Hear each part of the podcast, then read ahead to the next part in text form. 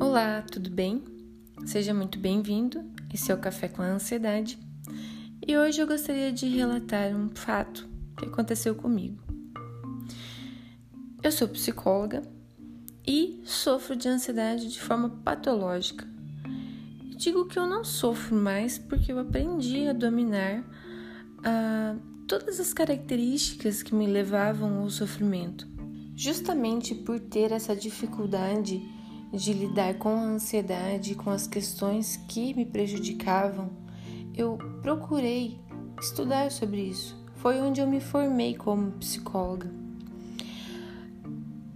Eu tinha uma dificuldade muito grande e eu não compreendia porquê de esperar as pessoas.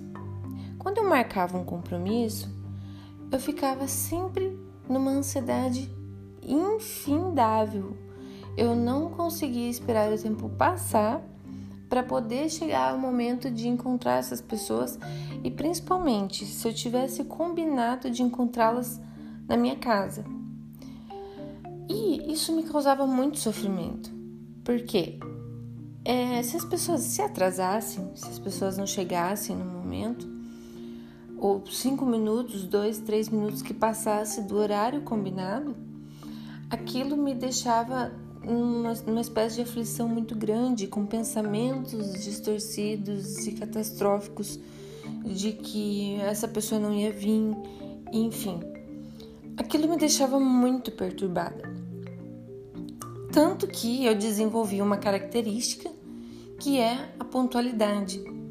Eu chego nos locais até mesmo antes do combinado, justamente porque eu não gosto de sentir de passar a sensação para as pessoas de que eu é, tem, não tenho essa pontualidade, né? Então, um belo dia eu resolvi fazer terapia e descobrir mais sobre os meus processos, sobre as minhas dificuldades, né?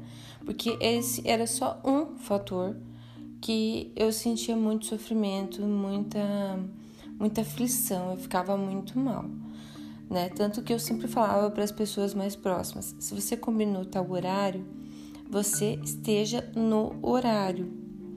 É, se você for atrasar, você me avisa com antecedência, né? Isso deveria ser um comportamento naturalizado, só que as pessoas não teriam que ficar também, né, dependendo do meu sofrimento para realizar alguma coisa, né? Eu, isso é uma coisa que eu tinha que superar.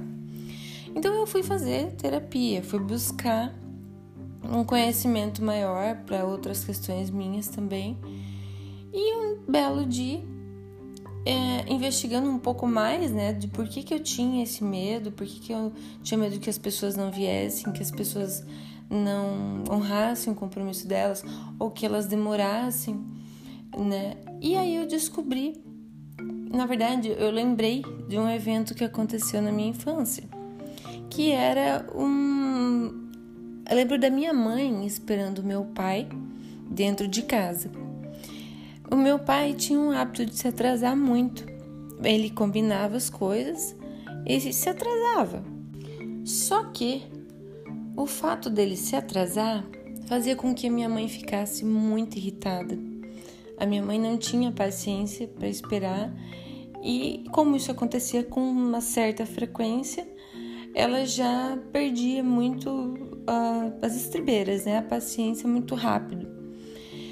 Então eu convivia com a minha mãe, é, de certa forma, muito nervosa pela demora do meu pai. E aquela, aquele nervosismo dela ia gerando uma ansiedade em mim. Obviamente que o que ela estava passando também era uma ansiedade, né? Por quê? Porque ela já vivia aquilo com sofrimento e aí ela não tinha uma regulação emocional, não tinha uma habilidade emocional para pelo menos não transparecer para gente, né? E aí ela ficava falando sobre, né? Às vezes até é, ofendendo, né? Tipo, de certa forma a gente, hum, sem a gente ter culpa né? Porque ela estava extremamente irritada e acabava cedendo, caindo em cima da gente. E quanto mais meu pai demorava, mais a minha mãe se exaltava, mais nervosa eu ficava. Tanto que eu não ficava nem dentro de casa, eu ficava na frente, na área, e esperando, muito nervosa, para que próximo carro que eu tivesse ouvindo barulho fosse o meu pai. E aquilo só passava dentro de mim quando meu pai chegava em casa.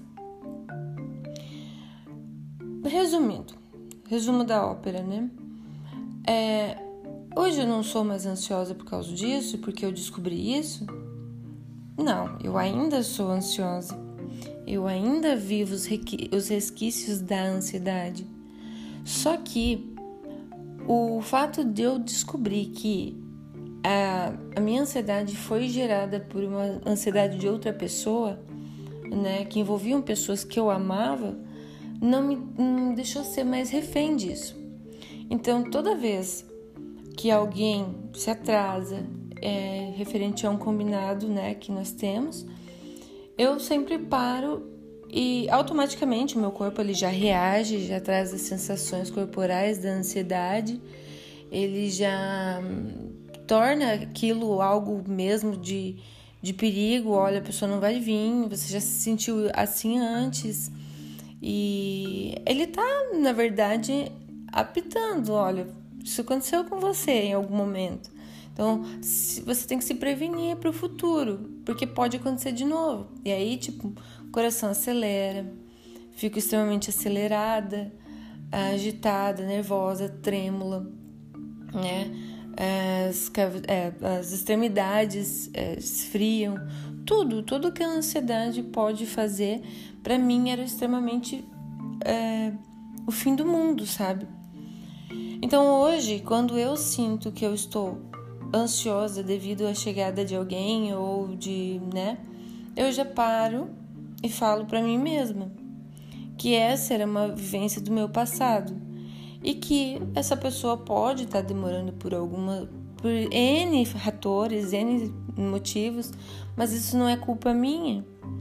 Esse, e se ela não vier, tudo bem também, né? Porque antes eu não conseguia lidar com a ideia de a pessoa não vir, daquela sensação de abandono, sabe? Que isso já se refere a uma outra crença, que também possivelmente eu cresci com ela. Então eu parei de ficar é, pensando que aquilo era algo pessoal, que a pessoa realmente estava se atrasando, estava me deixando ali esperar ela, né, por uma questão proposital, e sim porque o outro é o outro, tem as diversas questões, às vezes a pessoa ela é até habituada a atrasar em tudo, né? Ela não consegue fazer nada na hora porque é o jeito, né? É, agora, se relacionar também com pessoas que prometem e não vão é uma outra coisa que pode aumentar ainda mais a ansiedade de quem já tem uma ansiedade desse tipo, né? Então, é uma coisa se prestar atenção. Se a pessoa cumpre o que ela fala, é importante que você veja isso, que ela faz isso na maior parte do tempo da vida dela. Mas se ela já tem isso como característica, é, também é uma forma de você avaliar né, o que você quer e o que você não deseja para sua vida. Então, esse tipo de experiência me trouxe muito mais clareza e visão sobre a ansiedade, sobre a forma como ela se instala e a forma como a gente perpetua, né? Sinto ainda os efeitos de quando eu vejo alguém, né? Como eu falei antes, a pessoa, um combinado, ela demorou tipo cinco minutos para vir mas é, é o, como eu vou interpretar essas sensações, principalmente pensamentos catastróficos, né? Eu já tento tirar de, de, de linha da mira de frente, por quê? Porque eu sei que é minha mente me protegendo de algo que eu já vivi no passado.